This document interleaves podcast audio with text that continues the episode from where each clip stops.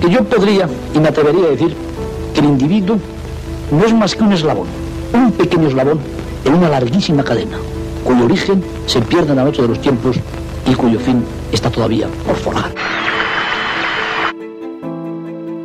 El aleteo de una mariposa se puede sentir al otro lado del mundo.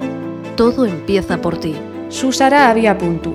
Onda ODS. Ona ODS. Una ventana abierta Unha fiestra aberta a un futuro sostenible. Etorkizun jasangarri baten ardatz. Una finestra oberta a un futuro sostenible. Siete años nos separan del 2030, el año que la ONU se ha marcado como límite para alcanzar 17 objetivos de desarrollo sostenible, los cuales pretenden proteger el planeta y asegurar la prosperidad de todas las personas. Para alcanzar estas metas, todos y todas tenemos trabajo por hacer. Gobiernos, sector privado, sociedad civil. Desde Radio Color Comunitaria nos queremos adentrar en el ámbito de las asociaciones y ONGs para conocer cómo sus trabajos nos acercan a conseguir todos esos objetivos de desarrollo sostenible. Y hoy tenemos en Color Comunitaria a Maite Pérez Caballero, gestora de proyectos y psicopedagoga de la Asociación Demeter por la Igualdad. Hola Maite, bienvenida. Hola, buenos días. Gracias a vosotros. Desde 2008 lleváis trabajando por erradicar la violencia de género y sus consecuencias, una meta incluida en los objetivos 5 y 16 de los ODS y una meta que quisisteis empezar a trabajar desde una perspectiva diferente y esencial, como es la prevención. Cuéntanos, Maite, en qué consiste la labor de la Asociación de Meter, qué ofrecéis y cómo trabajáis por esa prevención. Eh, nosotros, bueno, trabajamos con violencia de género, pero queríamos dar otra perspectiva diferente. O sea, queríamos ir a la raíz. ¿Por qué se origina la violencia de género? Porque se originan las conductas que llevan tanto a las mujeres a ser víctimas como a los hombres a actuar como maltratadores.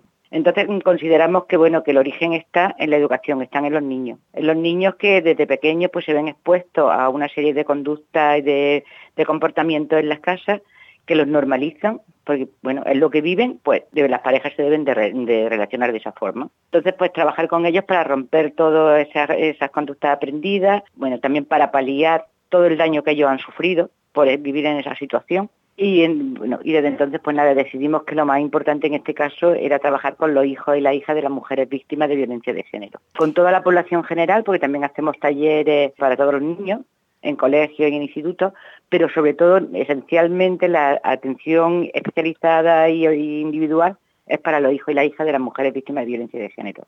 Para que entendamos mucho mejor vuestro trabajo, Maite, ¿tú podrías contarnos cómo puede afectar en el desarrollo de los niños y niñas las consecuencias de ser testigo o de sufrir directamente la violencia de género? Bueno, pues dependiendo, por supuesto, de la personalidad de cada, de cada ser humano, pues hay muchísimas, hay muchas diferencias, pero esencialmente, bueno, pues un niño o una niña que vive en un contexto donde hay violencia, lo primero que hace es normalizar la violencia, porque tiene que sobrevivir. Entonces la normaliza. También son niños y niñas que tienen pocas relaciones con los demás. La madre tiene pocas relaciones, la madre está, bueno, es totalmente sumisa, está, está sometida con lo cual no, son niños que pues, se relacionen demasiado. Entonces tampoco tienen otros ejemplos para ver que no se vive así. Cuando en algún momento tienen relaciones con otra familia normalizada, ellos se dan cuenta de que eso no, que lo que están viviendo ellos no es normal. Entonces lo añoran. ¿Qué pasa? Que a partir de ahí empiezan a sentir vergüenza de lo que pasa en su casa, se sienten como culpables. Son niños, entonces se aíslan eh, tienen pesadillas, tienen problemas de alimentación, tienen miedo generalizado, tienen miedo a todo, porque claro, saben que identifican pues que se abre la puerta con que ya va a empezar el, lío, el maltrato, que se abre la puerta cuando viene el padre, en fin, saben que a la hora de comer pues con la, con la comida puede haber problemas, saben que cualquier situación mínima puede ocasionar algo.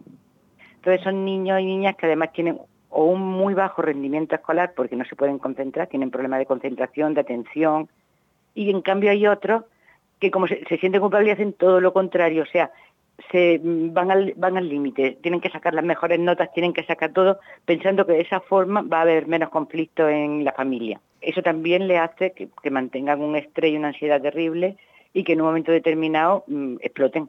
exploten y de repente un niño que iba con sobresaliente porque ha suspendido. ¿Y cómo hacéis para trabajar con ellos estas situaciones? Digamos que al hablar de prevención, ¿cómo comenzáis? Sí, mira, nosotros nos vienen, estos menores nos vienen derivados normalmente del área de igualdad del Ayuntamiento de Málaga y también nos vienen derivados por ONG, por los servicios sociales, también nos vienen desde salud, desde los juzgados, nos vienen derivados por muchos sitios. La condición es que sean víctimas de violencia de género, las madres y ellos mismos sean víctimas de violencia de género, menores de 18 años y que no convivan con el agresor. Porque primero necesitaríamos el consentimiento del agresor en el caso de que tuviera custodia compartida o que estuvieran viviendo juntos. Y segundo, trabajar algo que después en su casa están viendo lo contrario, lo que les resulta es más dañino aún. Entonces tienen que estar ya fuera, de, fuera del círculo.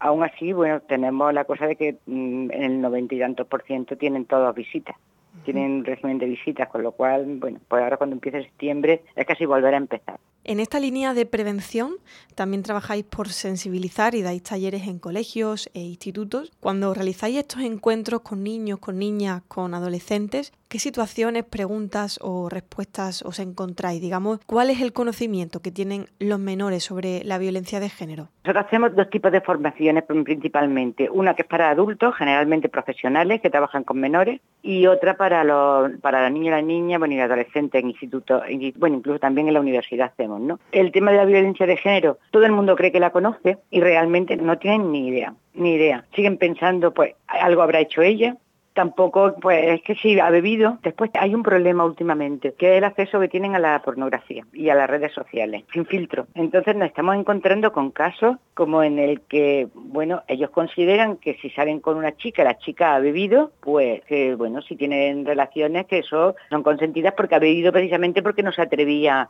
hacerlo sin beber. O sea, le explicamos que eso es una violación, que eso no puede ser y no lo entienden, no lo entienden, porque están excesivamente sexualizados los niños y las niñas. Entonces hay conductas que ellos no logran entender. O sea, se quedan como, bueno, ¿qué me estás diciendo? De hecho, más de una vez hemos tenido conflictos porque algunos han dicho, ¿me estás llamando violador? Mira, no, perdona, a ti no te estamos llamando ni violador ni te estamos llamando nada, entre otras cosas porque eres un menor. Pero si tú dices que estás realizando esa conducta, que te aprovechas de tus amigas cuando han bebido, Vamos a ver, si tus amigos se aprovechan de ti cuando tú has bebido, ¿tú qué considerarías? ¿Que te han violado? Pues igual, no lo entienden, siguen viendo a las niñas de forma diferente, muy, muy sexualizado. Y después, bueno, nos encontramos también niños y niñas que tienen problemas familiares, que después vienen a contárnoslo todo esto, y nos encontramos que en esos niños y niñas hay dos grupos. Están los acosadores, los que ejercen el bullying, porque ellos piensan que una forma de poder es lo que han vivido en la violencia y también los que lo reciben, porque son niños como más aislados, son niños que tienen